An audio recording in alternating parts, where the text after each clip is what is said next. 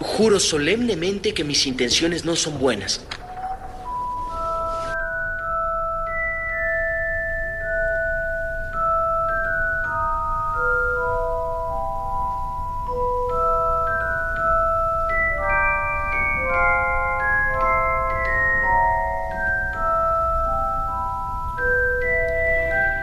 VHS Podcast, episodio 29, Harry Potter.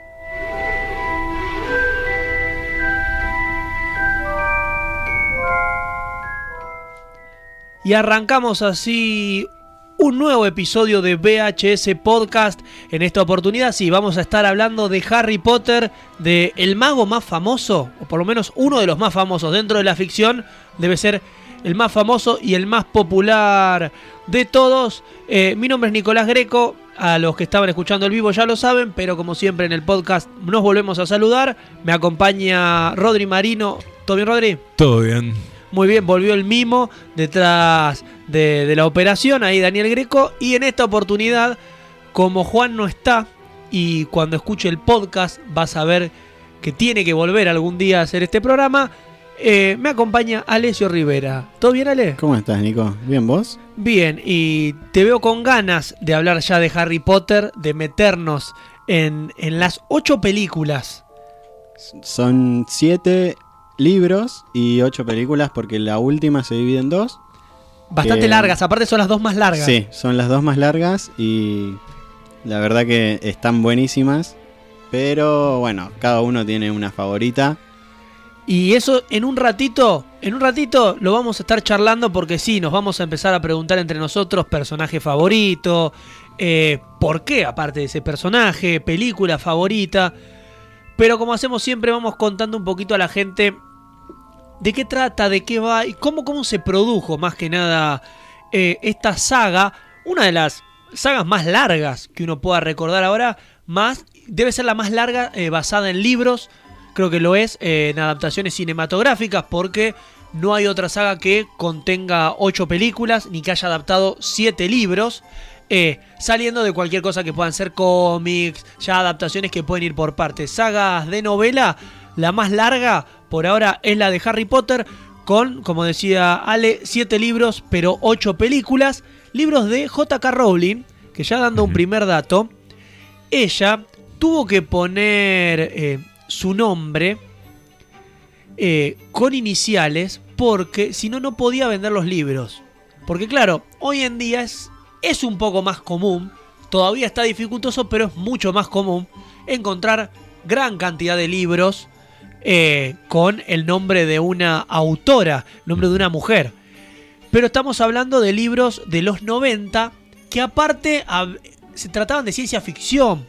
Trataban, eh, eran novelas para adolescentes que no iban con tinte romántico.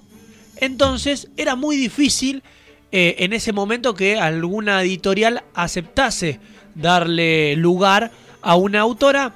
Por eso Joan Rowling decidió eh, poner JK mucha gente por mucho tiempo pensó que era un, era un hombre el que lo hacía, como tenemos el caso de eh, Tolkien, ¿no? J.R.R. Tolkien, eh, que en su momento, claro, era conocido con las siglas, y bueno, eh, entra a aparecer Harry Potter y para todos era un hombre el que estaba haciendo estos libros, hasta que se supo, se conoció que era eh, Joan Rowling quien estaba detrás de ese seudónimo y que a partir de ese momento, eh, quizás sin darse cuenta, había comenzado a abrir lugar a una de las novelas más conocidas con, eh, como decíamos, gran cantidad de adaptaciones. Fueron ocho, las primeras dos adaptaciones dirigidas por Chris Columbus, eh, la tercera por el mexicano Cuarón, la cuarta por Mike Newell y las últimas películas de las 5 a la 8, todas eh, por David Yates. Para ir contándole un poco a la gente, eh, Chris Columbus trabajó, por ejemplo, como guionista de la película Gremlins de la productora de Steven Spielberg de Amblin Entertainment. Obviamente, como les contábamos, eh, fue parte de la, del guion de las primeras películas de Harry Potter. Además, porque si yo te digo, no tiene nada que ver. Porque Gremlin, vos decís Gremlin y Harry Potter, bueno, va con lo, con lo místico, con lo mágico por ahí. Si te digo que también es el director de Home Alone, o como lo conocemos nosotros, Mi Pobre Angelito. ¿No? ¿Viste? Que quizás no es tan conocido por renombre, porque muy poca gente se acuerda quién hizo eh, Mi Pobre Angelito, y es también el director de Percy Jackson y El Ladrón del Rayo.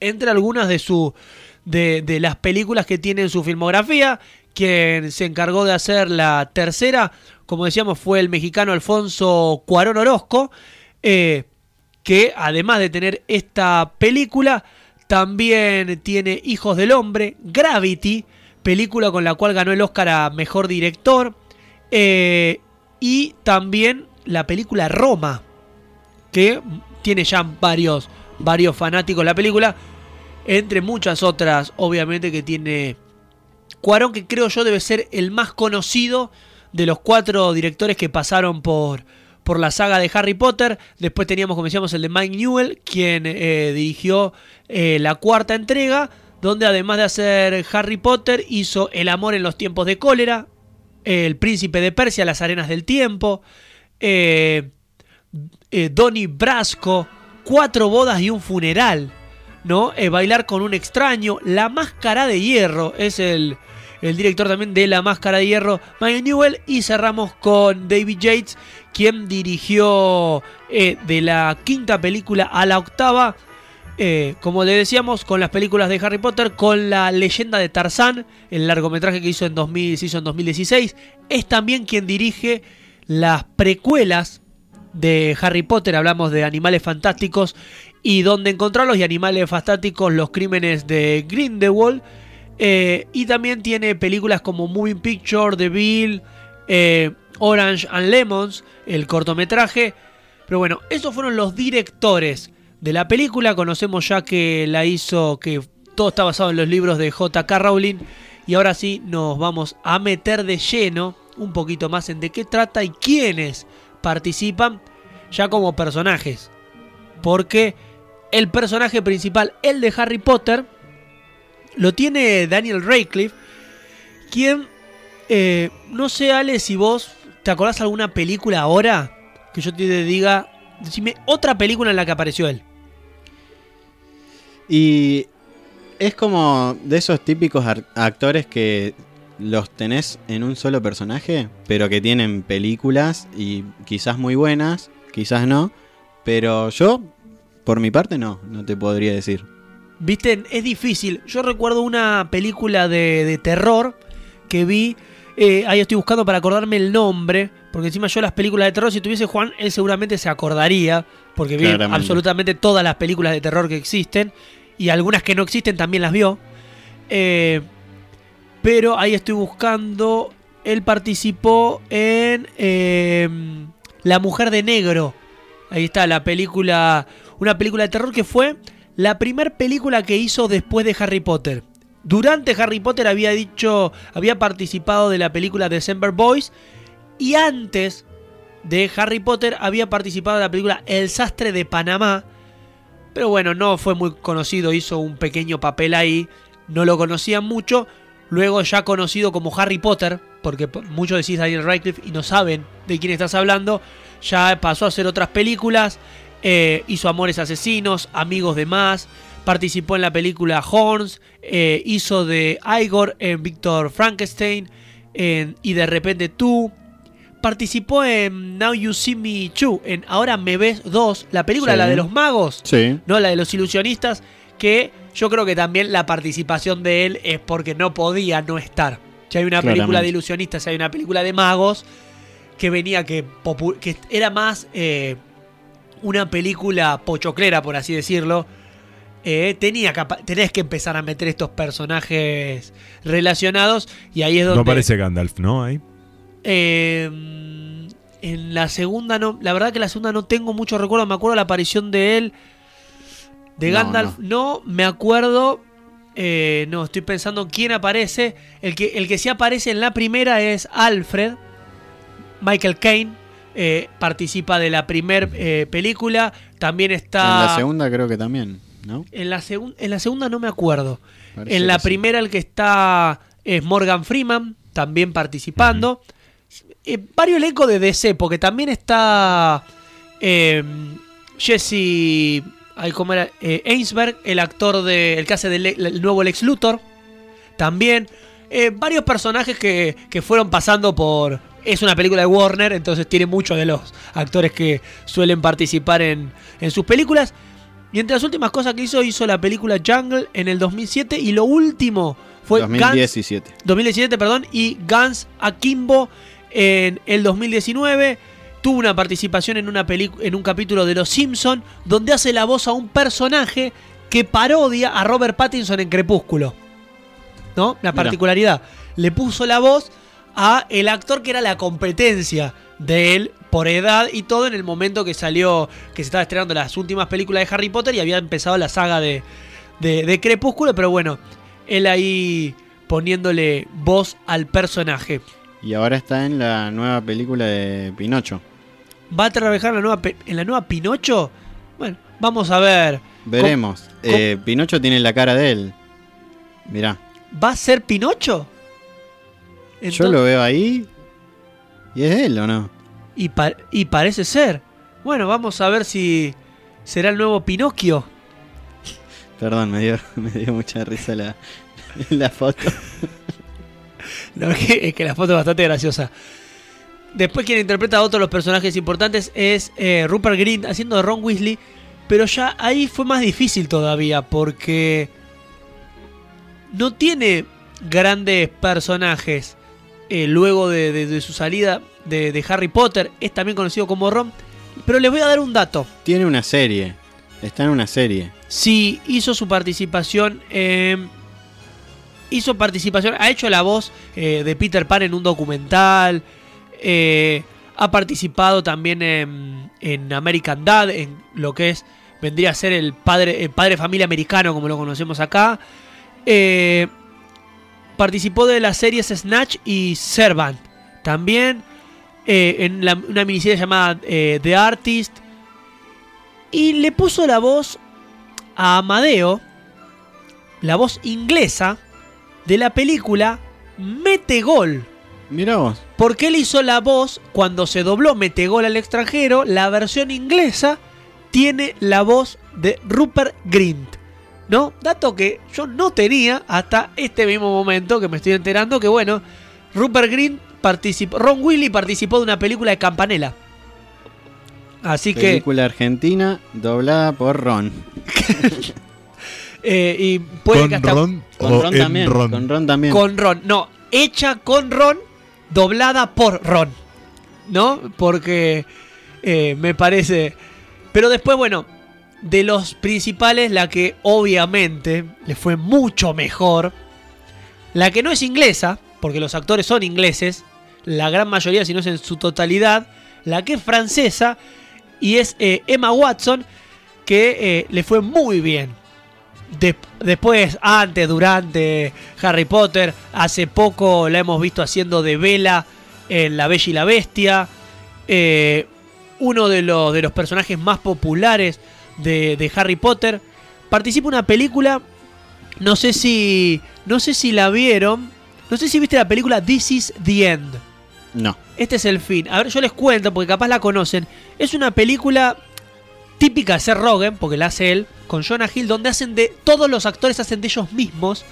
Y de golpe Sí, llega el vi. apocalipsis. Llega un apocalipsis donde se empieza. A la gente buena se la llevan al cielo. Y a la gente mala se va al infierno y se queda dentro de ese apocalipsis. Y claro, todos los actores, como son todos pecadores, que es el mensaje que daban en la película, se van todos al infierno, mueren todos ahí. Bueno, y Emma Watson hace de sí misma, como también aparece Seth Rogen haciendo del mismo, Jonah Hill, Sí. James Franco. Es una película que la verdad no es analizable, pero te vas a divertir. Tiene momentos muy buenos y después tienes... Si te quedaste dormido en la mitad, cuando te despiertes vas a entender de qué se trata. Totalmente. Sí, es una película para reírse un rato nada más. Sí. Porque no tiene. No, yo uno de los mejores chistes creo que tiene, además del amor de Jane Franco por ser Rogen durante toda la película, es el momento en el que bajan al sótano y se asusta porque él tenía guardado una imagen de Harry Potter de Spider-Man 3 cuando Jane Franco hizo del Duende Verde y baja el personaje así, dice, ah, me asusté con tu póster de, del Hombre Araña, porque tenía todo guardado ahí. Y claro, cuando entró al coso se encontró con el Duende Verde eh, de frente. Hace poco, bueno, participó de la película Mujercitas también, de Colonia, de la película Noé. Eh, pero bueno, es la que de los personajes jóvenes mejor le ha, mejor le ha ido. Eh, para ir avanzando un poco más rápido, después ya tenemos actores más consagrados dentro de eh, esta extensa filmografía. Porque, por ejemplo, encontramos a Alan Rickman, como ya lo mencionamos, haciendo de eh, Severus Snape. ¿No? Es uno de los actores que al principio no era querido, ni el personaje ni el actor, creo yo, pero eh, luego con el desenlace tanto del personaje como del actor, que falleció varios años después, empezó a aumentar tanto el amor por Alan Rickman como por eh, el mismo Severus Snape. Alan Rickman, que es una de las elecciones de J, eh, JK Rowling de los actores. Claro, porque ella no eligió la mayoría de los actores, participó mucho en los castings de los chicos a la hora de elegirlos. Pero ella en su imaginación ya tenía personajes, por ejemplo Alan Rickman, que se destacaba en los teatros, personajes como él que los quería para un, eh, papel específico. Eh, bueno, en este caso Alan Rickman hizo de Severus Snape y también, por ejemplo, tenemos a, a Hagrid, eh, el Guardián de las Llaves, que fue interpretado por Robbie Coltrane. No sé cómo se pronuncia. Robbie Coltrane. Ok, bueno, vos sos el, más indicado para la. Un yacero genial. Sí. Eh, tiene. que después no tiene tanto. No tiene tampoco tanta. Los actores que luego salieron de Harry Potter, como decíamos, sacando a Alan Rickman y algunos otros actores, no tuvieron tan, tanto conocimiento fuera de Harry Potter. Pero bueno, estamos hablando de una saga de ocho películas eh, que duró 10 eh, años. Si no me equivoco. Sí, en el 2011 fue la última, la, Las Reliquias de la Muerte, parte 2. Exactamente. Eh, por ejemplo, Robbie Coltrane participó de una película muy conocida, de los años 80, que es Flash Gordon. Mira. Estuvo en Flash Gordon. Eh, estoy buscando a ver un poco más cercano acá. Las aventuras de Huckleberry Finn. Eh, pero la versión del, del 90, porque hubo hace no mucho otra. Eh, le puso voz al señor Hyde en Val Helsing. y hace la voz de uno de los personajes de la película Brave, que es Valiente, la película de Pixar, que está doblada con actores ingleses por donde está situada la película, y él es uno de los, de los personajes que, que son interpretados dentro de esta, de esta película de Pixar. Tenemos también a Michael Gambon haciendo de Albus Dumbledore, que es uno de los pocos actores que, de unos pocos personajes que tuvo dos eh, intérpretes distintos.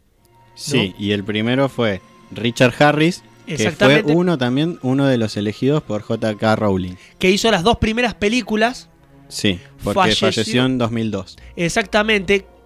Creo que falleció a poco tiempo de haber terminado de rodar. Sí, se terminó de rodar la película, la segunda.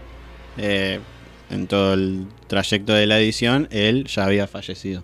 Exactamente, y entonces ahí llegó la contratación de Michael Gambon, que es eh, el que claro, el que terminó interpretando a eh, Albus Dumbledore y el que es el que termina quedando para todos.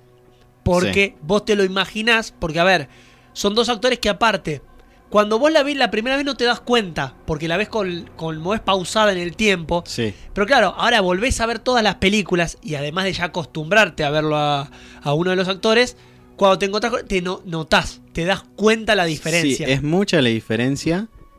Eh, y además para mí le queda genial el papel. El segundo actor es, extraordinario. Exactamente. Que aparte, bueno, le tocó creo que hasta la parte más entretenida de toda la, de, toda la saga en, su interpretación. Actor de 80 años, eh, irlandés, ¿no? Ya estamos hablando de actor irlandés, porque la gran mayoría son ingleses, como habíamos mencionado, a excepción de Emma Watson.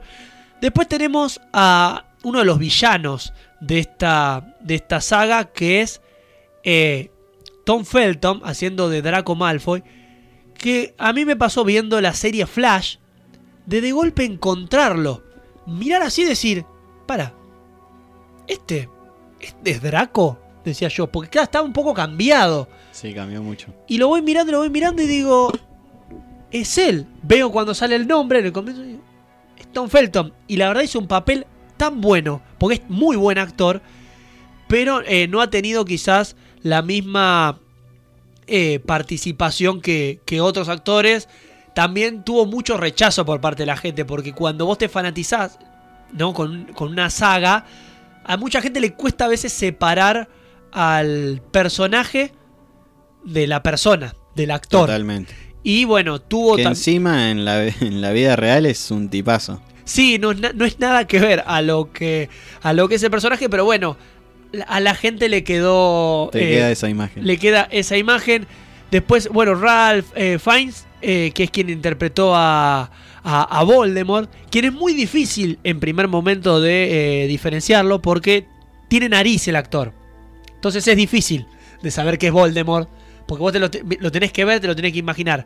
Más pálido, sin pelo y sin nariz para Ajá. reconocerlo. Yo creo que bastante tiempo le fue una vida tranquila. Ya después la gente con internet fue mucho más fácil reconocer la cara. Y bueno, ahora le debe tener muchos fanáticos dando vuelta, pero al principio era muy difícil. Yo recuerdo que de chico decía, ¿quién será? ¿No? Y lo, hemos visto en otras películas, pero no, no te dabas ni, ni te ibas a imaginar que era Voldemort. No, además de que fue cambiando como mucho la imagen de Voldemort dentro de las películas. Claro, bueno, porque ya eh, en breve nos vamos a estar metiendo un poco con el desarrollo de las mismas. Eh, él tiene apariciones distintas. En la primera no aparece completo. En la segunda es un joven Voldemort. En la tercera no está. No está.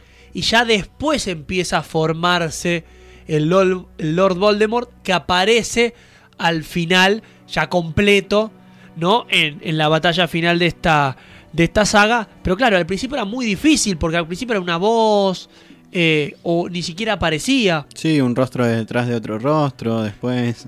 Claro, eh, pequeños papeles muy entre las sombras, entonces no, no, no era muy reconocible y encima cuando aparece completamente está totalmente maquillado, difícil de conocer, pero bueno, después aparece la amada Maggie Smith haciendo de Minerva McGonagall, eh, Elena Bonham Carter haciendo de Bellatrix, la ex mujer de Tim Burton, que le hemos, hemos mencionado mucho a Tim Burton aquí, y a ella también la hemos mencionado porque fue por mucho tiempo actriz fetiche de Tim Burton en sus películas, obviamente, eh, y que mucha gente la conoce por su papel también en el Club de la Pelea, donde es muy bueno su papel. Muy buena actriz que para mí, yo creo, no es mi personaje favorito en Harry Potter, el de Bellatrix, pero me parece que es el mejor hecho.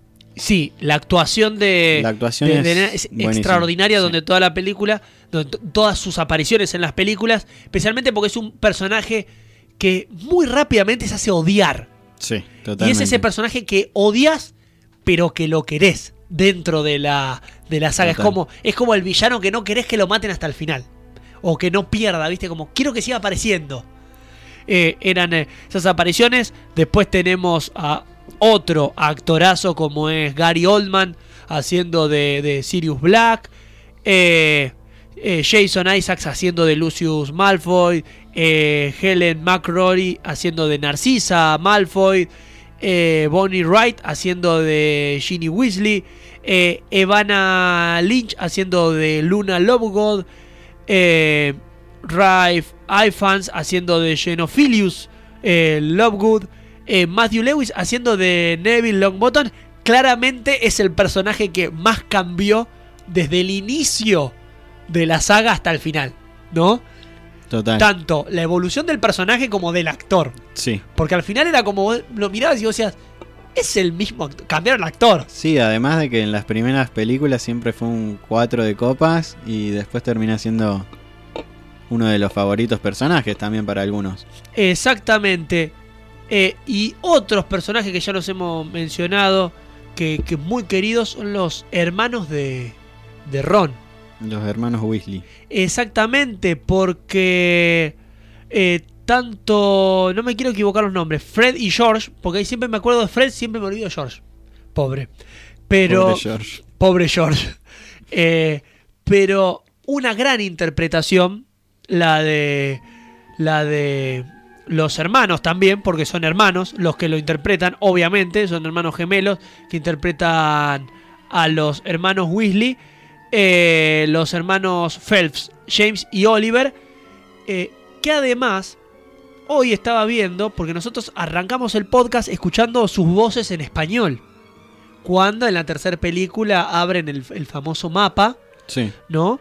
Y capaz el que lo escucha ahora y no recuerda o no vio la película en, es- en- en latino o no recordaba, capaz le, le suene la voz de eh, Enzo Fortuna, se llama el que hace la voz en español latino, que también es el que hace la voz de Drake Bell en Drake y Josh. Mira, Eh, Viste, siempre con ese, con ese tono de, con ese tipo de físicos sí. va el, el actor. Y la verdad que eh, cuando cuando vi eh, cuando lo escuché de vuelta lo escuché y me quedé y digo este, este es Drake porque a mí me quedó la voz de, de Drake de, de Drake y Josh porque es de las, de las pocas series donde había actores que he visto en español porque ya hoy en día las series las películas la ve uno con subtítulos para disfrutar las voces de los de, de los actores y me sorprendió hoy escuchándolo y seguramente alguno ha escuchado el inicio del podcast y le habrá parecido, habrá sen- sentido sentir, ¿no? Sentido. sentido sentir, como dicen a veces, la voz de los eh, de los hermanos Weasley, interpretada por Enzo Fortuna. ¿Vos la- la- las has visto todas en, en español, Ale? ¿Las viste en inglés las películas? ¿Las viste mitad y mitad? Eh, yo las vi muchas veces, voy a acotar eso. Cuando ya crecí, sí, las veía en inglés, con subtítulos, que es como me gusta ver las películas, en el idioma original. Eh, pero... señas, señas. Eh, pero sí, de chico la- las vi dobladas, eh, no quedaba otra. Obviamente te molestaba leer cuando eras chico. Y... Pero me gustan más en inglés. Muy bien, ¿Vos? bueno. Yo las he visto de chico, las vi en español latino. Eh, las primeras. Las primeras. Las vi en español latino. La primera recuerdo, mira, me acuerdo cómo. me voy acordando a ver cómo las vi. La primera la vi, me acuerdo, en el colegio. No sé por qué, la pasaron un día en el colegio. La película. Era la época donde era muy popular. Obviamente se había estrenado una primera película de un furor y era como todos los chicos tienen que ver Harry Potter. Entonces me acuerdo un día pusieron Harry, yo no sabía ni qué era. Y vi Harry Potter y la piedra filosofal. La segunda, tengo la, creo que la segunda la vi que me habían prestado la, la película en VHS. Eh, el prisionero de Azkaban lo vi en el cine y tengo el DVD de la película. Las vi en español, todas esas, porque aparte era como, no había muchas opciones en ese momento. Siendo chico, la cuarta la vi en televisión, entonces venía en español. Y ya a partir de la quinta, que voy a dar un dato, yo primero vi El Príncipe Mestizo. Vi primero la 6 y después vi la 5. Me había salteado y un día me invitaron al cine a ver la 6 y era como, no vi la 5, bueno, pero vamos igual. Vi la 6, no entendí nada. Tuve que ver la 5 porque había muchas cosas que no entendía. Es que son así, o sea... Claro. Eh, A mí me pasó algo parecido. Yo las empecé a ver en la tele, digamos, ya de más grande. Este, porque para mí, como Malvi, me pasa lo mismo, digamos. Era para gente chica en ese momento cuando empezaron a salir las películas. Después, ahora hace poco tiempo, Zoe, mi hija, digamos, empezó, papi, quiero ver Harry Potter, quiero ver Harry Potter, le compré toda la colección de los DVDs y nos pusimos a ver todas las películas de Harry Potter desde el principio hasta el fin, todas enteras. Estuvo muy bueno porque es, es- está bueno poder ver todo resumido en un solo saque, todas las películas. Pero todas así de una, ¿las viste? No el mismo día, digamos, pero Ah. sí, digamos, este, a- creo que vimos dos juntas ese mismo día que, que las traje y así era todos los días. eh, pero bueno, sí, la- las películas lo que tiene Harry Potter es que encima te enganchás. Sí. ¿viste? Te vas enganchando y está Tenía bueno. mucho prejuicio. Mucho es una prejuicio. película pochoclera.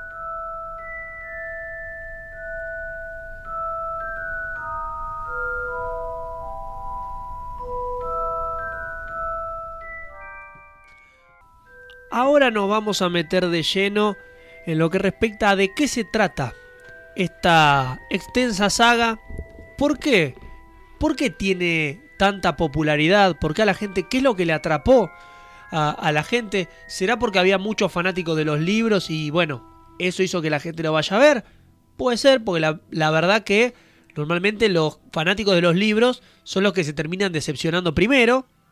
Tuvo mucha participación JK Rowling en, esta, en todas estas películas, siempre la tuvo, por eso eh, también se habla como que muchas cosas más fieles, o por lo menos que se notaba esa eh, esencia de lo mismo que las novelas, que obviamente tiene sus cambios, eh, algunos detalles, pero que por lo menos lo que vos estabas viendo en el cine no iba eh, por otro camino distinto al de, al de los libros.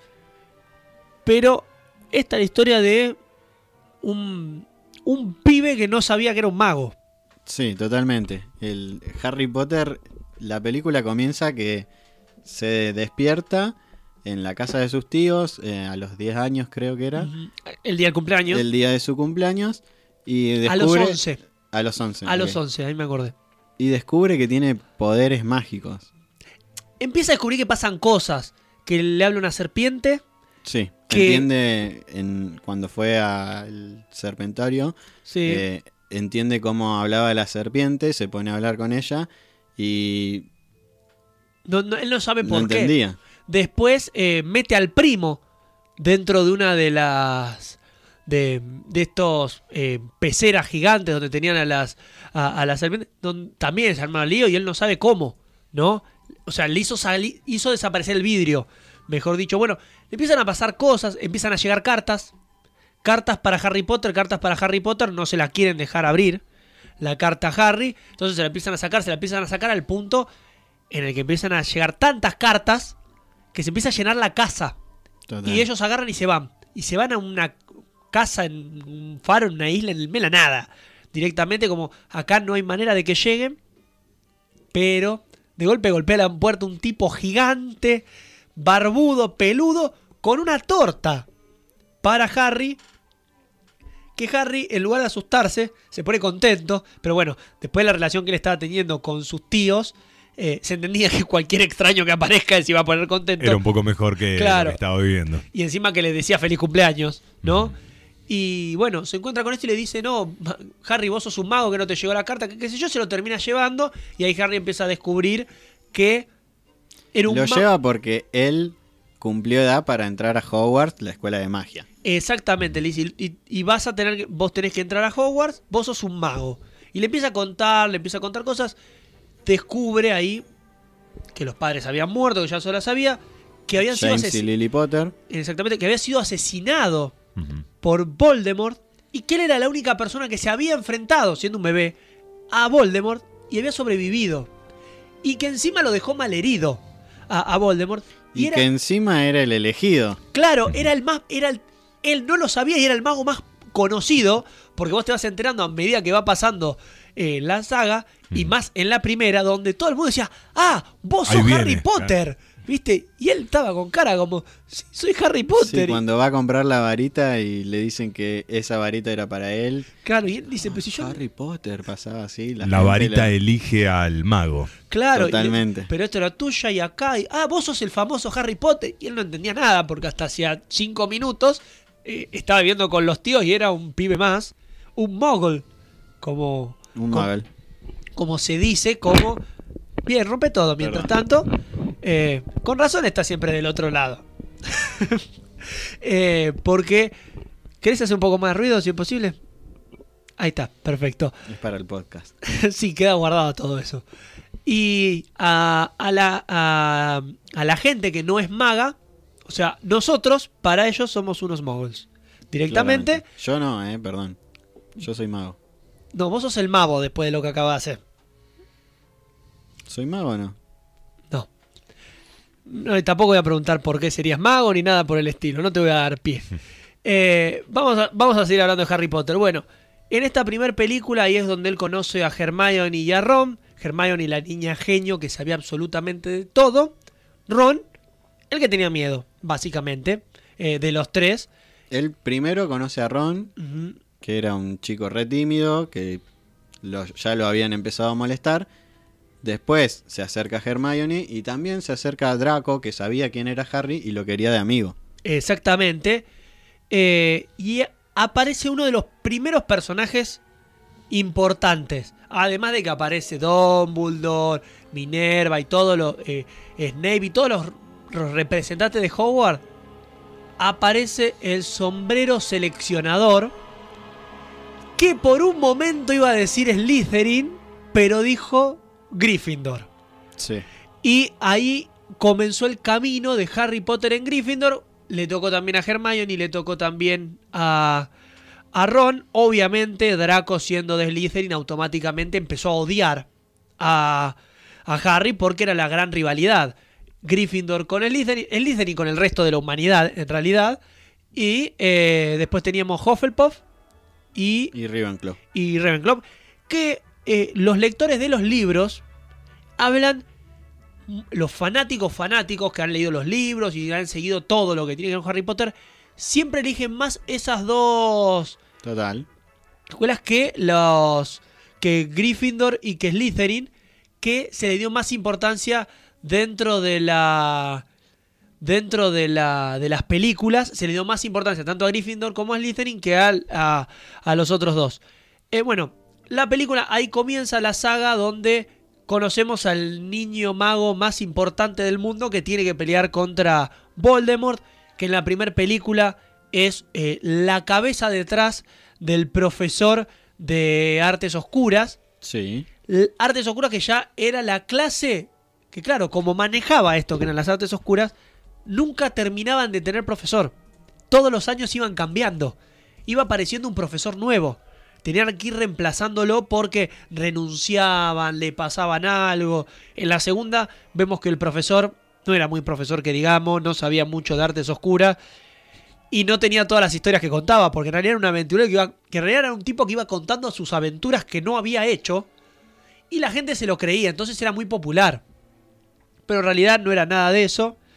Eh, y en esta segunda película conoce a un Voldemort joven, que es con el que se enfrenta Harry. Y Tom Riddle. Exactamente. Y se enfrenta a la, la gran pelea con la serpiente, que es espectacular. Eh, y luego llega la tercera película, la única en la que no aparece el villano, el gran villano que era Lord Voldemort, donde se lo presenta a Sirius Black, donde aparecen los dementores, donde pegan el salto generacional ya los personajes, porque ya los actores un poco más grandes, ya otro, otro tinte empezaba a tener la película, porque las dos primeras tienen un poco más de comedia infantil, y a medida que los personajes van creciendo, van eh, tornando un poco el humor un poco más adulto, las relaciones entre ellos empiezan a tornarse un poco más importantes, y así se siguen presentando los personajes que van apareciendo, como hemos nombrado a Bellatrix también, que va a aparecer unas películas después. Eh, ¿Cómo era el nombre del personaje de Robert Pattinson? Que, Me mataste, no me acuerdo el nombre, Eh, pero bueno. que aparece en el en la Orden del Fénix, que, que es el, el personaje aparece en esa película, muere en esa película, El cáliz de fuego. en el Cáliz de Fuego es, Sí. ah, perdón, en el Cáliz de Fuego, donde eh, muchísimos fanáticos, fanáticas más que nada, pero muchos fans del tras de, de este personaje de Robert Pattinson que empieza después a hacer eh, Crepúsculo. ¿Lograste encontrar el nombre del personaje? ¿O estás todavía en...? Cedric Diggory. Ahí, está. Cedric. Ahí está. eh, que hace su aparición en Harry Potter, que muere a manos de, de Que en Voldemort. esa película era el mago más famoso de la escuela en ese claro. tiempo. En ese momento era Estaba la, la copa, eh, eh, luchaban por la copa los magos de distintas escuelas y él era como el, el candidato a ganar. de, de Howard, que no había aparecido. No había aparecido en, nunca. en antes. nunca y de golpe apareció. De golpe era, era el más el famoso, más- todos lo querían, todos lo conocían, era el más popular eh, y era el mejor mago que tenía, sacando los profesores. Era dentro, además de las escuelas, como el mejor mago que podía haber. Era como el gran candidato a ganar esto. Es más, él logra enfrentarse con Voldemort en esta, esta pelea que tiene Harry con, con Voldemort. Cedric muere. Eh, Y bueno, eh, ahí en ese momento eh, Harry empieza un odio más profundo con Voldemort, que quizá todavía no estaba la rivalidad tan armada. Era como él tenía un odio por la muerte de sus padres, por lo que representaba Voldemort, pero como que no lo había sentido en carne propia. Y ese un quiebre. Porque a partir de acá es donde ya Harry no estaba con la idea de eh, defenderse de Voldemort. Ya empieza a planificar la idea de matar a Sí, Voldemort. él tenía que luchar contra Voldemort. Eh, Que empezaba a matar a sus amigos. Exactamente. Pero bueno, luego van pasando las películas y empiezan a caer otros personajes. Muere Sirius Black de mano de Bellatrix, que eso sucede en la Orden del Fénix y en El Príncipe Mestizo ya te arranca la película. Mientras estaba el logo de Warner apareciendo, ya ibas escuchando su voz diciendo que ella había matado a Sirius Black, ¿no? Sí. Como para allá, si no te acordabas de eso, o tratabas de no acordarte, como que la película ya arranca con ese golpe. Para que te acuerdes que ella lo mató a Sirius Black y generar más odio, porque era lo que buscaba el personaje.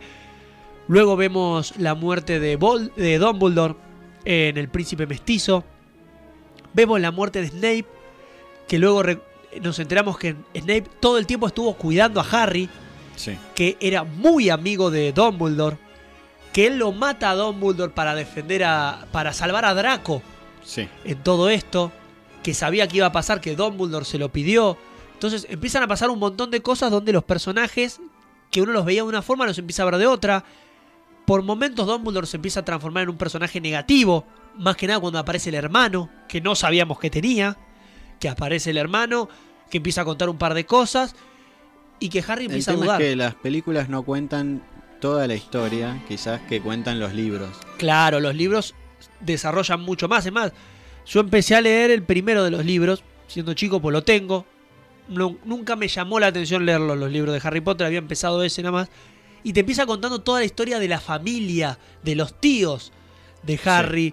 Te empieza a contar muchas cosas que, claro, vos en la, en la película, los tíos de Harry son extras. Personajes que están para molestarlo un poco y después Claro, hasta distinto desaparecen. en las películas que Harry eh, por ahí tenía una muy buena relación con Dumbledore y en la en las Reliquias de la Muerte parte 2 se termina enterando que quizás no sabía prácticamente nada de la vida de él. Claro, que en realidad descubre que no sabía nada de Dumbledore, ni de su vida, ni de por qué lo había llevado él hasta ahí. Bueno, y una de las cosas que le dice eh, el hermano de Dumbledore era, eh, él te está usando, él te llevó hasta acá, te está usando, sos un arma para esta pelea. Es que Dumbledore eh, ya conocía, bueno, eh, los que vieron las películas con eso, los Horocruxes, que Voldemort empieza a hacer Horocruxes hace siete y uno de ellos nos enteramos que era Harry Potter. Claro, los empieza a hacer para mantenerse con vida, porque de esa manera dividía su poder. Él dividía su alma,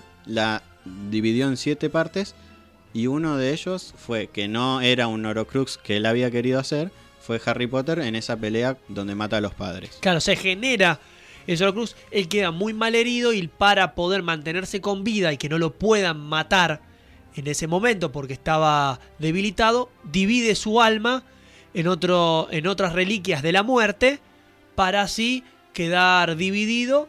Y bueno, el objetivo de él era volver a ser un, un alma completa. Y ahí empezamos a ver la- los Horocruxes que aparecían. Que el primero fue la piedra filosofal y no sabíamos qué era la piedra filosofal. Sí. Y en la última película nos enteramos que, bueno, Dumbledore, por lo que no le contaba todas estas cosas, era porque en el fondo él sabía que Harry Potter tenía que morir para poder matar a Voldemort. Exactamente. Eso ya lo sabía y es más, fue él después cuenta de que en su momento eh, lo había pensado como, bueno, Harry tiene que morir, pero a medida que iba pasando el tiempo, lo iba queriendo más. Y se le hacía más difícil seguir pensando el hecho de que tenía que morir. Y lo peor de todo es que nos enteramos que el que más estaba sufriendo eso era Snape. Sí. Sufría más que Dumbledore. Era Sí. como, vos no lo no se puede morir. Es el hijo de Lily. Porque Severus estaba muy enamorado de la madre de eh, Harry Potter. y lo que debe haber sufrido ese hombre sabiendo que no podía decirle quién era verdaderamente, de verdad. Y que Claro. estaba enamorado de su madre. Claro, y que eh, lo iba a cuidar porque algo que le dijeron durante todas las películas, tienes los ojos de tu madre. Entonces, que era lo último que le dice eh, Snape cuando está muriendo, porque en ti veo los ojos de Lily. Entonces, era eh, el motivo por el cual Snape, claro, tenía que hacer ese personaje de que era malo con Harry, porque tenía que mantener la fachada de que eh, era un mortífago Sí. que peleaba por el lado de, de Voldemort y en realidad era un infiltrado para conseguir la información, para saber cómo se manejaba. Y todo eso estaba armado con Dumbledore. Y después, claro, nos encontramos todo con que Dumbledore estaba armando todo esto para que Harry muera y Voldemort muera porque su objetivo era ese. Y Snape buscando la manera de cómo poder evitar que eso suceda. Y eso es lo que hizo que después eh, la muerte de Snape y más adelante el fallecimiento de Alan Rickman haya hecho también que Snape se vuelva uno de los personajes más populares y más queridos por la gente. Sí, sí, creo que eh, fuera de Dobby, creo que es el más querido. Porque ¿quién no quiere a Dobby? Eh, exactamente. Eh, eh, Dobby, Dobby es, un elfo. elfo. es un elfo libre. Dobby es un elfo libre. eh, que Qué lindo lugar para morir acompañado de, tus amigos, dijo Dobby. exactamente un momento, momento triste. Creo que la muerte de Dobby, la muerte de Sirius y la batalla final, donde obviamente, porque que lo digamos no va, no va a cambiar en nada, gente, ya sabíamos todos que iba a ganar Harry Potter al final. Eh, él tiene que, él tiene que morir.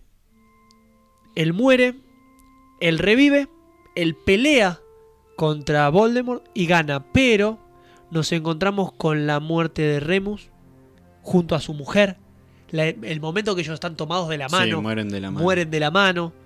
Vemos después a la muerte de Fred, que es el golpe cuando te enterás de que murió Fred, porque era como, bueno, no puede morir. No, eran. De los Weasley eran los más queridos. Claro. claramente. Es que eran los que todos queríamos de los Willy, era como, Sí. Harry, vos hacete amigo de ellos dos, porque no de Ron, no te cases con Ginny. Eh, que, por ejemplo, en el libro, hace no mucho tiempo, J.K. Rowling dice que se arrepintió de no haber juntado a Harry con Hermione, porque después del tiempo se dio cuenta que tendrían que haber estado juntos en cómo contaba la historia. Pero en los libros se cuenta mucho más la relación de Harry con Ginny. Que, Es que- en las películas se cuenta mucho ella enamorada de él. Sí. Pero de golpe pasa y vos decís, Es que todo el tiempo ella estuvo enamorada de Harry y Harry no. O sea, era como más chica y no. Sí, pero aparte Harry como que tampoco asimilaba el, el- no, no asimilaba los intereses románticos dentro de las películas, ¿no? Totalmente. Es como que cuando la, la pareja que tuvo la chica que le tiraba onda era como que estaba muy forzado todo, se sentía como que tengo novia, viste como tengo novia para que no me joda. Sí, daba por claramente, momentos- claramente. Él solo quería matar a Voldemort. Claro, él estaba como, no, yo quiero matar a Voldemort. Es el. Yo me lo imagino como el. Che, venís conmigo. No, pará que termino de jugar. Viste, estaba jugando a la. eh, Harry estaba jugando a la Play. Él quería matar a. Voldemort. Siempre. Eh, Pero sí, incluso hasta Ron en, en las Reliquias de la Muerte, en un momento se separa de Ron y- eh, de Harry y Hermione, porque y cuando vuelve los ve juntos y empieza a sentir celos. Es lo que todos veíamos. Harry tenía que estar con Hermione. Claro, porque Hermione. Después que de un tiempo uno lo empieza a ver y dice, bueno, lo mostraron como una relación de mucha amistad. Pero siempre fue como que Hermione estaba más del lado de Harry que de Ron. Entonces, todas esas cosas que creo que dentro de las películas no terminaron quedando bien. No. La- lo- es como que la parte romántica eh, no se desarrolló de la mejor manera. Y eh, en las películas es como que termina todo con ellos en el adultos, con un CGI, un maquillaje bastante pobre, ¿no? Que no parecen muy adultos. eh, que estaban casados, formando su familia, Harry con Ginny, Ron con, con Hermione, y, y viste como que, salvando que Ron y Hermione los tiraron un par de películas, y bueno, como que te acostumbraste, es como que te quedas con la sensación de, no era esto. No. No, No, era... incluso a lo largo de las películas, cuando Ron vivía lastimándose, como siempre en todas las películas, y Harry le pasaba algo, Hermione siempre estaba al lado de Harry. Exactamente.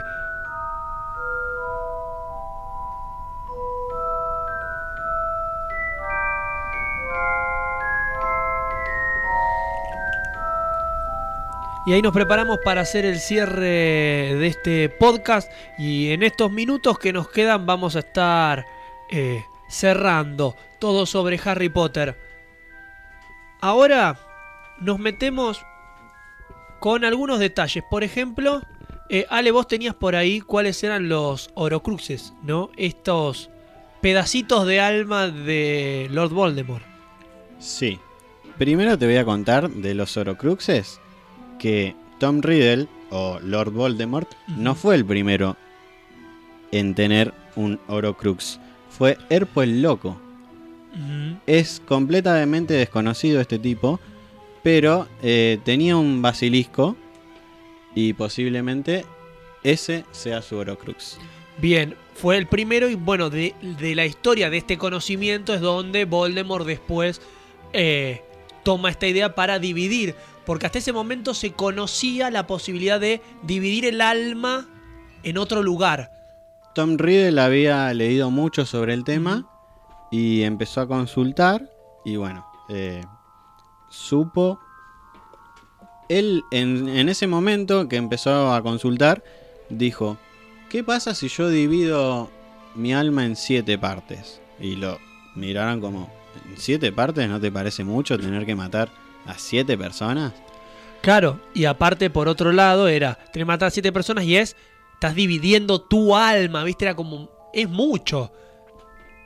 Pero bueno, eh, Tom Riddle nunca, nunca le pesó la, par- la parte que menos le pesaba era la de tener que matar a siete personas. No, si mató a cuántos, miles de personas debe haber matado. Sí.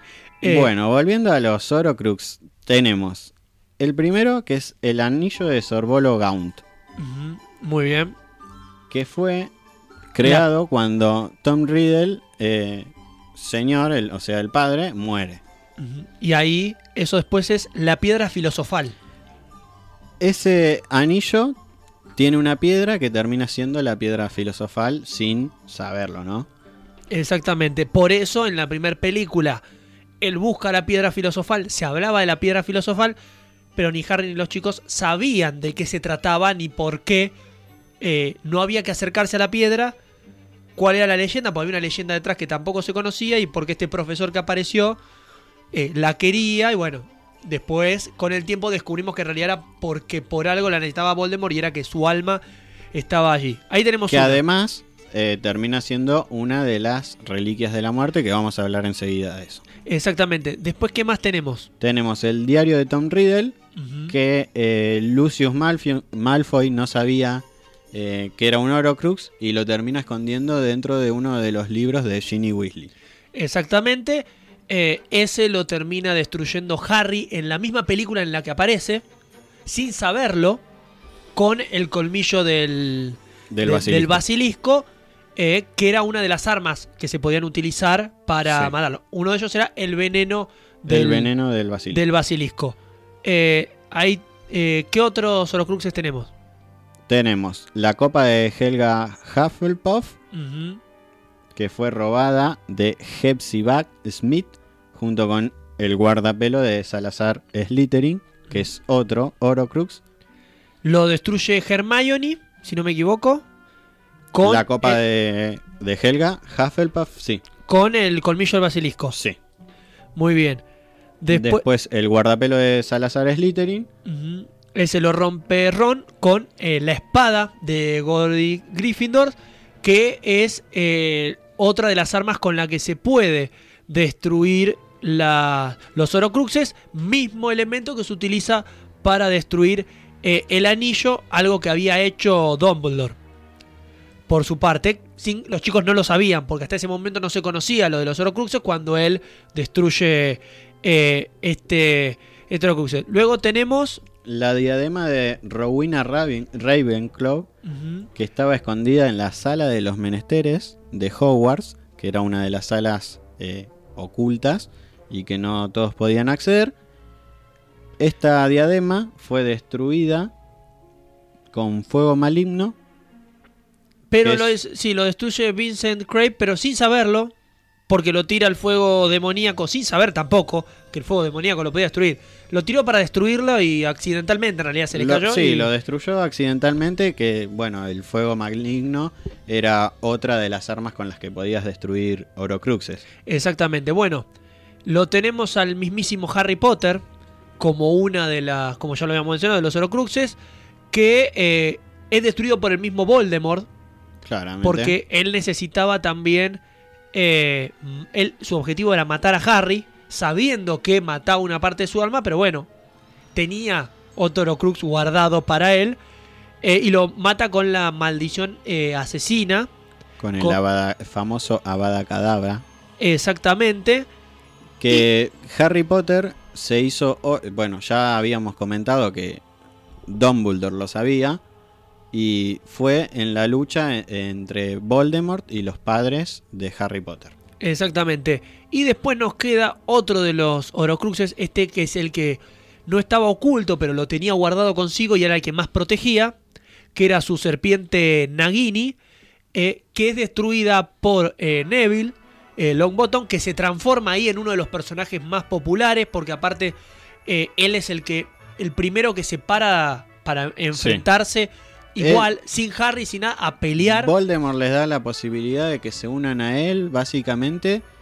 Y, em, y Neville saca del sombrero seleccionador la espada de Gryffindor. que una cosa, la espada de Gryffindor aparecía para aquellas personas que sean de Gryffindor obviamente y que tengan la valentía para utilizarlo. Le aparece primero a Harry, le aparece a Ron, que en realidad la ve Harry, pero es Ron el que la termina agarrando y salvándole Sí. la vida, como decíamos, por eso lo usa.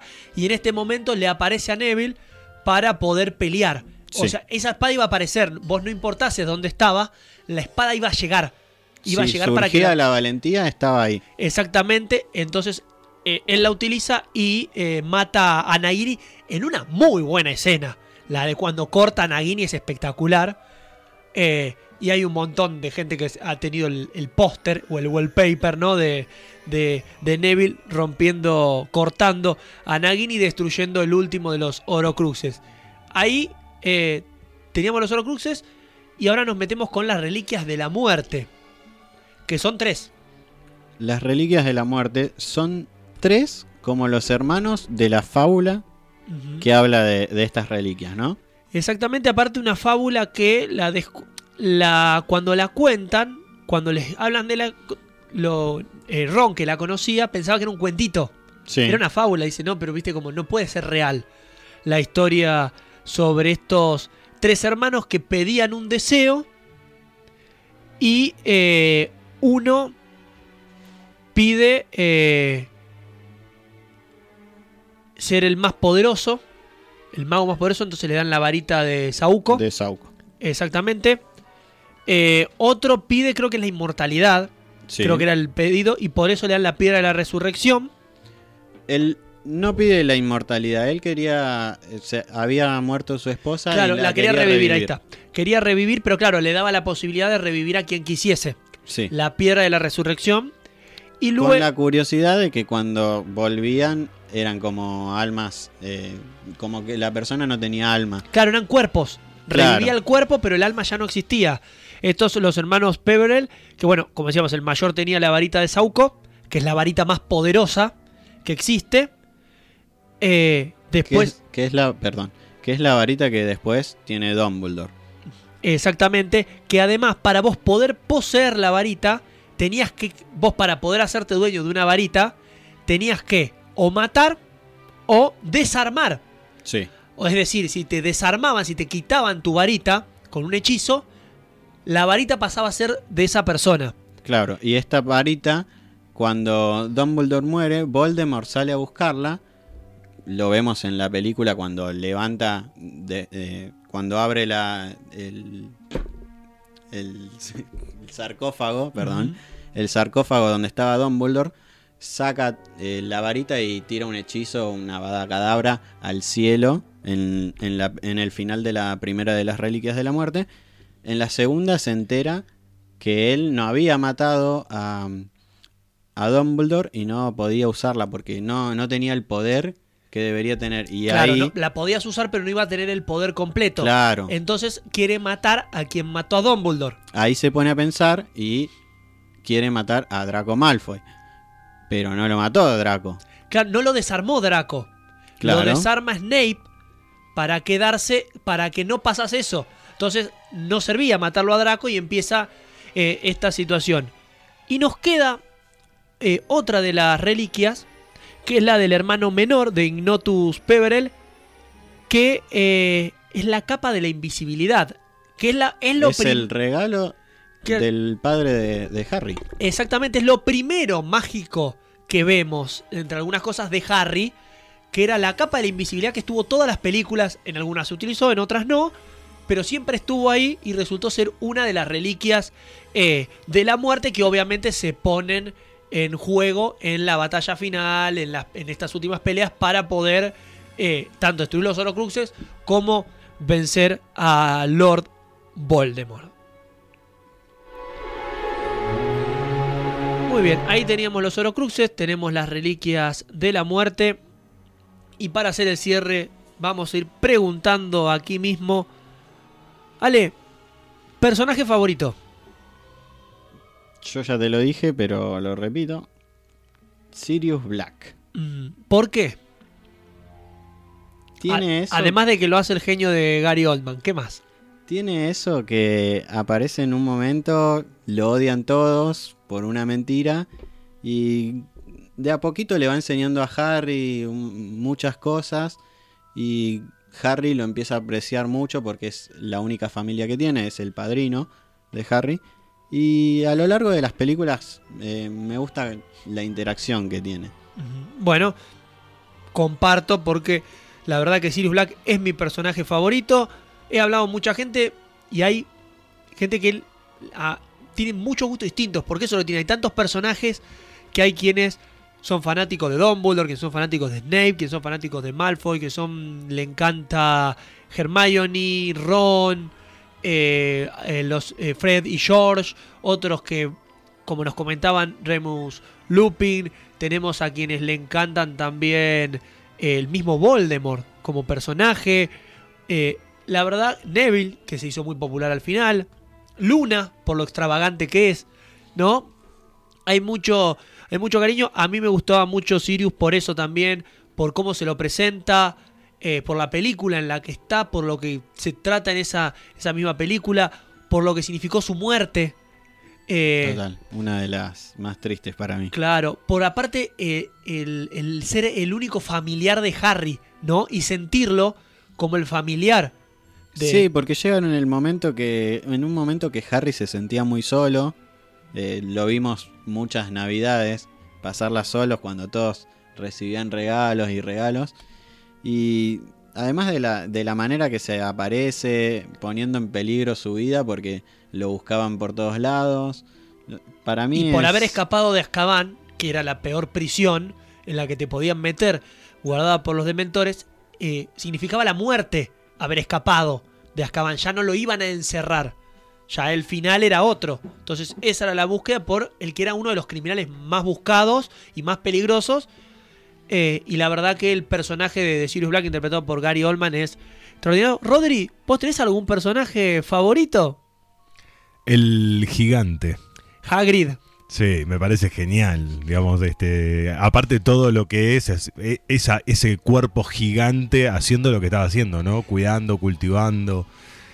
Y el, y el hecho de que es gigantesco, pero es como el, el osito cariñoso. Claro, buen ¿Viste? tipo, o sea, el tipo con el que uno se identifica siempre, ¿no? Con aquel que uno va a tomar mate. Claro, porque aparte Hagrid tenía eso de que vi- visualmente podía generar el que podía hacer eh, sentir temor, no al que se lo cruzase, pero era como el último que pegaría una piña. Entonces te- tenía tenía Hagrid todo eso dentro de, de su personalidad. Eh, y en película favorita lo charlamos fuera del aire. Y dio la casualidad que los tres tenemos la misma película favorita, que es la tercera entrega, que es El prisionero de Azkaban, que es la es que donde aparece Sirius, Sirius Black. Black, que es la única que no tiene a Voldemort, que la trama va por otro lado. Es una película donde aparecen los dementores. Tiene muchos efectos especiales. Sí, es una de las primeras que eh, tiene más efectos eh, dentro de los hechizos aparte, porque hasta ahí la mayoría de los hechizos eran muy, Simples. muy simples y acá es donde vemos el patronum, este deseo de Harry de ver a su padre, De aprender más. De aprender mucho de más. saber más de su familia. de conocer más acerca de la magia, porque hasta ese momento hacía magia porque pa- Hacían aprendía lo y- básico. Y, lo, y porque era, En- había que hacerlo. En dos años vimos los mismos hechizos. Y el- la tercera película trae hechizos nuevos que abren un montón de, de puertas. Claro, y aparte tiene uno de los más populares de todos, que es el Specto Patronum, ¿no? Que es uno de los, el famoso Patronus, que cada uno lo armaba el- un animal distinto dependiendo de eh, su poder de su alma, porque contrarrestaba lo, lo que generaba el, el Dementor. Aparte, que, que Harry, perdón, que Harry pensaba que el, el, el ciervo que lo acompañaba a él era el de su madre. Y resulta ser que no, que el de la madre tenía las astas y era el de Severus, que siempre lo estaba cuidando. Exactamente, y después él cree que su padre es el que el que lo salva y resultó ser él que había viajado en el tiempo. Parte vemos viajes en el tiempo, es el primer salto eh, generacional de los personajes porque ya dejaban de ser unos niños a ser más grandes, ¿no? A tener que interpretar ahora un papel más chico de la edad que tenían, pero eh, ya era un poco más grande, ya la historia iba por También otro la lado. trama es mucho más complicada. Digamos, eh, Es la primera donde deja de ser una película más infantil. más para chicos. ¿eh? Y empiezan a tratar un poco el tema de que son más adolescentes, de que se empiezan a enamorar, de que se empiezan a pelear entre ellos, que ya eh, les empieza a preocupar otras cosas, decíamos, viajan en el tiempo, eh, tienen esto de empezar a apreciar, por ejemplo, aparece el hipogrifo por primera vez, que también lo vemos, que lo quieren lo, lo van a matar al hipogrifo porque le había pegado a Draco y decían que por eso era un animal malo y había que matarlo. Y vemos hasta eso, ¿no? El cuidado de los animales que aparecen en ese, en ese universo. Y para mí una de las... Porque tiene sus escenas, sus tonos más oscuros, más terroríficos. Pero para mí una de las escenas más, para decir, terroríficas, por así decirlo, es la de la, del prisionero de Azkaban cuando dice los dementores ya se están acercando a Howard y muestran el plano gigante y los dementores llegando, ¿no? Es buenísimo. Todo negro. Claro que Voldemort, sí, era el villano todo, pero no lo imponía, porque estamos hablando de un personaje que era completamente blanco, sin pelo, sin pelo alguno, sin nariz. Un personaje eh, que muy blanco vestido de negro, que era malo por lo que hacía, pero que no era que era un personaje que te generaría miedo visualmente. Ahora, los dementores sí. Y era la primer película que los veíamos, que después fueron personajes importantes dentro de, la, de, de las películas, que aparte eran personajes sin mente, entonces se manejaban bajo un control y el hecho de que te atacaban porque te atacaban, como si fuesen animales, nada más. Eh, bueno, muchas cosas tuvo el prisionero de Azkaban que en redes sociales se ha transformado también en una de las películas más queridas. Después para muchos es el Cáliz de Fuego por el personaje de Cedric. Otros les gusta mucho la batalla final de, de la Cámara Secreta con, con la serpiente. Y bueno, las Reliquias de la Muerte por ser las películas que, que cierran estas sagas. Eh, y nosotros así nos vamos a ir despidiendo. No sé si quieren ir agregando algo Yo más. quiero acotar una cosa, es estaba chusmeando las casas de Hogwarts. Rodri está vestido de verde, vos de rojo y yo de azul. Listo. Y, Y- Mimo de amarillo. Claro. Y bueno, estamos todos vestidos para, bueno, cada ya el, el- el sombrero seleccionador hizo su ya, trabajo. no, ya no seleccionó.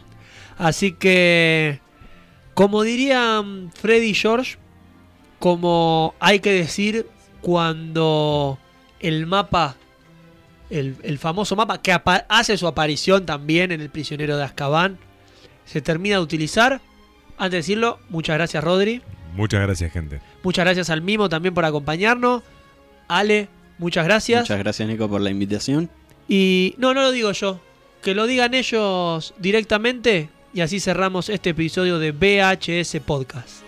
Travesura realizada o alguien podría leerlo.